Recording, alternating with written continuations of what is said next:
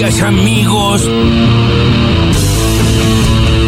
la posibilidad de una empresa de alimentos que ayude a que los precios sean de alguna manera, estamos hablando de lo que salió publicado hoy en algunos diarios que tiene que ver con ayudar a los productores eh, pequeños y medianos en la cuestión de la producción de verduras frescas, que ya existen muchísimos y que ustedes saben que muchos de nosotros este, compramos a las diferentes cooperativas, a la Unión de, Trabajadores, a las diferentes este, productores que llegan directamente de las quintas, hacer de esto un tema más masivo para que esas verduras y hortalizas lleguen de manera más más, baratas, más económica a los diferentes hogares y sin duda el gobierno está empeñado en ver de qué manera puede ayudar a los pequeños y medianos productores de hortalizas y verduras, que son los precios que estacionalmente más inciden en la inflación. Expropiese. Lo que nosotros nos toca ahora es dar el refuerzo del grupo aquel que el esquema primario era de tres dosis, aquellas situaciones que yo ya les conté. Y por eso es que si bien es una cuarta dosis, es una cuarta dosis que cumple el rol de las que están recibiendo hoy su tercer dosis, el rol el rol de refuerzo. Entonces, a partir de marzo, llegan los cuatro meses, como nos ha llegado a todos, para recibir nuestro refuerzo después de nuestra segunda dosis, para aquellos que requirieron tres dosis primarias. De modo que es mejor hablar más que de cuarta dosis de refuerzo para aquellas personas que requirieron tres dosis como esquema primario. Eso es lo que va a ocurrir a lo largo de marzo y probablemente abril. En esa botellita está el futuro de nuestro país también. Antonio Caló, ¿eh? el secretario general de la Unión Obrera Metalúrgica, dirigente de la Confederación General del Trabajo.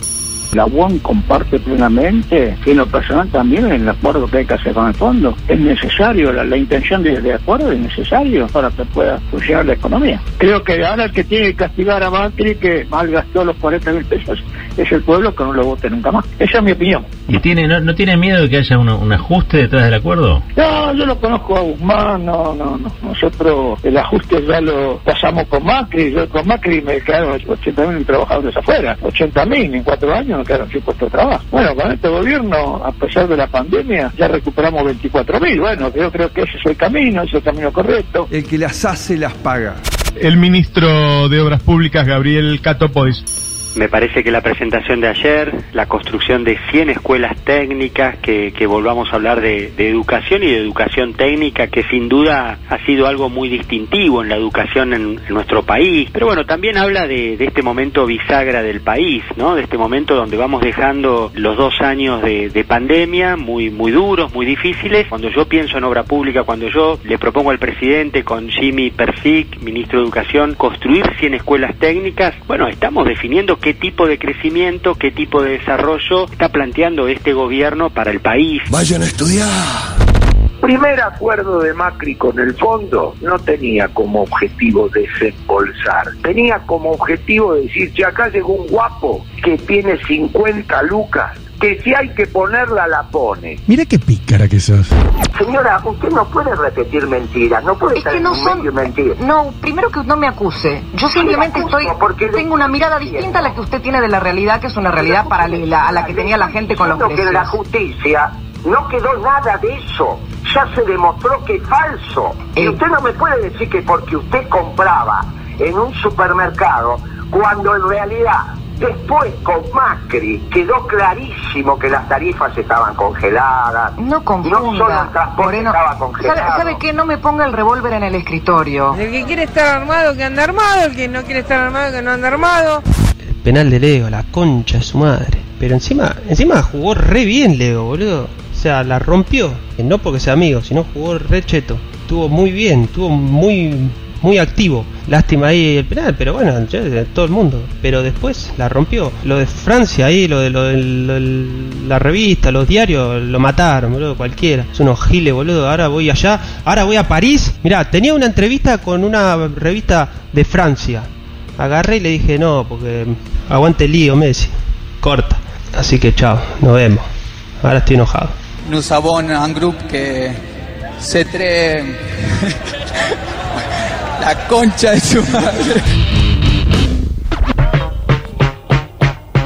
No, una bueno, ex futbolista es, eh, está en un gran momento. Eh. Está, está para bancarlo. Hay un personaje que se viene ahí. Es cierto que está el riesgo de hablar demasiado. en algún momento decir, pero tú dices como. Va a decir, obvio. Como le pasa a cualquiera. Sí, los influencers somos así. Entonces, claro.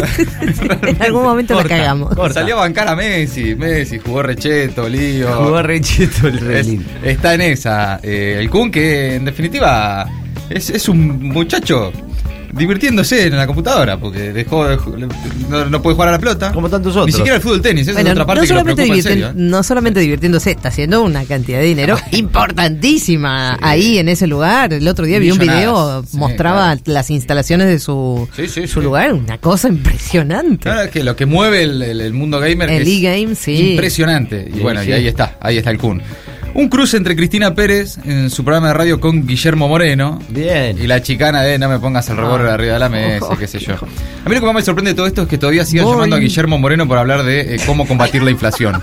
Es que, es que eso es raro, pero no pudo. Eh, eh, más bien lo contrario, concentró la cadena, fue uno de los grandes responsables también de, de la inflación que no supieron res- resolver los últimos gobiernos, pero por alguna razón, será por la forma, por, por esas cosas Garpa. así de, bueno, acá está el peronismo y qué sé yo, quedó como que el tipo fue un éxito en el combate a la inflación y Sí. no, la verdad que no, fue un Por fracaso. los guantes en la, Eh, en la quedó. asamblea de Clarín. Quedó, la- quedó el mito Sí. de- del, del revólver, los guantes en Clarín, de decirle a, a la- a los jerarcas del grupo eh, las cosas en, En la, la cara, cara, sí, sí. de bancar siempre, de ser una, decir una cosa medio personaje, eh, pero, Bueno, pero para bancar siempre Sí. ya no. O hasta ahí, ¿no? Ya pero no. por lo menos con la inflación no, no, no pudo mostrar demasiado éxito, como tampoco pudo Melconian, que es otro que sigue hablando. que es una característica muy especial de, de- de los opinadores eh, de distintos rubros, en especial en economía. Oh, en economía es donde más se da casi. Hay ¿eh? muchos hablando. El otro día escuchaba acá recién hace un rato en el programa de Rinco a López Murphy también hablar de planes sociales, ¿no? Esa- la cantinela de la derecha. Hablar López Murphy del sudor de la frente en el trabajo. Eh, de, de lo importante que era el sudor en la frente Mirá. para conseguir lo que uno tiene. Y yo digo, A Laura. Y te hizo un poco de ruido, ¿no? ¿Cuándo habrá sudado? Sudado algo la última vez cuando fue al baño. Bueno, caminás por la, caminás por la City porteña un día de calor y sudás. Es posible. Yo me lo crucé caminando por la City porteña Ah, una sí, vez. Y hacía calor. Y Eh, estaba tal vez un poco sudado. Sí, pero yo todavía estaba retirado de la política y por eso no me, no me dio para decirle nada. si hubiese estado más en el candelero, por ahí algo le decía. Claro, ahora ya está dentro otra vez. Mirá que, que- cómo pega Sí. vuelta las cosas. Bueno, también hablaba Gabriel Catopois esta mañana acá con Roberto Navarro, Fernán Quirós, el ministro de Salud porteña, y la portavoz de la presidencia, Gabriela Cerruti, dijo que el gobierno analiza lanzar una empresa nacional de alimentos para fijar precios de referencia como una de las medidas posibles para combatir la inflación. Modelo La Pampa. Claro, que hace con productos lácteos. Eh, la Pampa tiene productos lácteos, el Estado. No, de verdad esto. Metió en el mercado productos propios, bajó precio. La pa- Pampa va a salvar al mejor al país. productor, compra por menos el consumidor, extraordinario. Lo que sí estaría bueno en general, esto para la gestión, para el, funcion- para el funcionario de gobierno, que es que cuando anuncia algo, que anuncie algo concreto. Claro, se mandamos al. Congreso la ley de la creación de la Empresa Nacional de Alimentos, Claro. por ejemplo. ¿Por qué? Porque en general eh, eh, pasa mucho, es muy tentador el hay que, ¿viste? el haikeísmo en la política. Hay que hacer tal cosa, no, lo que hay que hacer es tal otra. Sí, declaración de intención. Pero ¿no? ese es tu trabajo. O estamos pensando en. Sí. Estaría bárbaro que bajen los precios de los alimentos. En- Ah. entre el like y, el estamos por, eh, sí, sí. estamos complicados. Fantástico. Todo eso entre las sí. voces destacadas del día. Ahora las noticias siguen, maldita suerte. La discusión de fondo. Alberto Fernández decidió que el acuerdo con el FMI se debatirá primero en la Cámara de Diputados y además apunta a instalar otros temas en la gestión. La Casa Rosada quiere tener el pacto sellado la primera semana de marzo y luego presentarlo al Congreso. Mientras tanto, el gobierno busca avanzar en los consensos necesarios para que el proyecto de ley que enviará sea aprobado. Guzmán ratificó, para propios y ajenos, que el acuerdo con el fondo será enviado con todos sus detalles. Ayer el directorio del FMI dio su apoyo informal al acuerdo con la Argentina. Sin embargo, no todo es fondo. Alberto Fernández buscará retomar en los próximos días la agenda de gestión y las recorridas por la provincia de Buenos Aires. Este jueves estará en el Partido de la Costa junto al gobernador Axel Kicillof, intendentes y legisladores provinciales para resaltar la temporada turística récord. Ya en el acto del miércoles, en Tecnópolis, cuando anunció la construcción de 100.000 escuelas técnicas, el presidente planteó o intenta plantear una hoja de ruta de salida.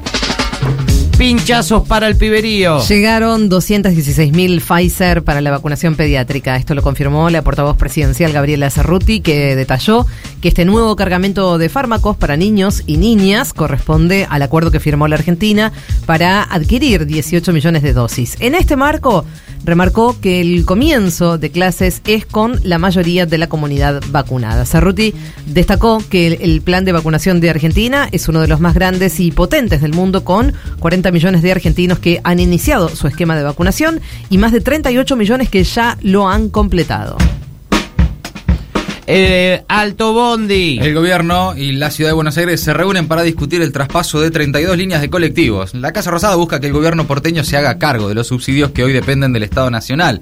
Son 14.600 millones de pesos que se distribuirían entre las provincias tras las quejas de los gobernadores ante la diferencia de tarifas. El traspaso además se daría solamente con las 32 líneas que comienzan y terminan sus recorridos dentro de la capital. Así, la administración porteña deberá analizar qué hará con las tarifas porque puede mantener el subsidio o aumentarlas. Las otras 268 líneas que cumplen servicios entre la ciudad y el conurbano mantendrían los subsidios como están. Mientras el boleto mínimo cuesta 18 pesos acá en la ciudad de Buenos Aires y el conurbano bonaerense, en Córdoba, Rosario, Mar del Plata o Bariloche está entre 60 y 70 pesos. El sueño de la casa alquilada. Cambios en la ley de alquileres. Los inquilinos proponen impuestos a la vivienda vacía y las inmobiliarias incentivos para los propietarios. Ayer finalmente quedó conformada una mesa de trabajo en la Secretaría de Comercio donde se van a analizar medidas para aumentar la cantidad de propiedades que se pongan en alquiler con el objetivo de lograr una mejora en la situación de los inquilinos. La Cámara Inmobiliaria Argentina propuso una reducción de impuestos como ingresos brutos. La Federación de, Inquilin- de Inquilinos planteó que las personas que tengan más de tres viviendas paguen un impuesto adicional. Máquinas que se encienden. El uso de la capacidad instalada creció casi 8 puntos. En 2021 tuvo su mejor diciembre en 5 años. Así que las fábricas e industrias operaron al 64,4% de su capacidad, marcando así la décima suba interanual consecutiva. Con este dato, el año pasado cerró con un promedio de utilización de casi 8 puntos por encima del 2020. La Argentina en llamas. Hay focos de incendios activos en cinco provincias, Corrientes, Río Negro, Misiones, Chubut y Formosa. Se viven momentos dramáticos en Corrientes donde el fuego consumió campos enteros. Por otra parte, Corrientes va a recibir una asistencia de 100 millones de pesos del Ministerio de Desarrollo Social. El acuerdo fue firmado entre el titular del ministerio, Juan Zabaleta, y el gobernador de la provincia, Gustavo Valdés. Es en el marco del estado de emergencia declarado por los incendios en la región que comenzaron hace un mes y que ya superaron las 519 mil hectáreas. Los fondos están dirigidos a las familias que fueron afectadas y podrán ser destinados para la compra de alimentos, materiales de construcción, ropa de cama o agua. Y de las llamas a una ciudad bajo el agua en Brasil. Sube a 104 la cifra de fallecidos por las lluvias torrenciales en la ciudad brasileña de Petrópolis, en el estado de Río. Y el balance continúa creciendo con el paso de las horas, luego de lo que ya se considera como el peor temporal de los últimos 90 años. El presidente Jair Bolsonaro debería visitar las zonas afectadas el viernes mañana, cuando regrese de su viaje oficial a Rusia y Hungría. Maldita suerte. Una mirada absurda de una realidad crítica.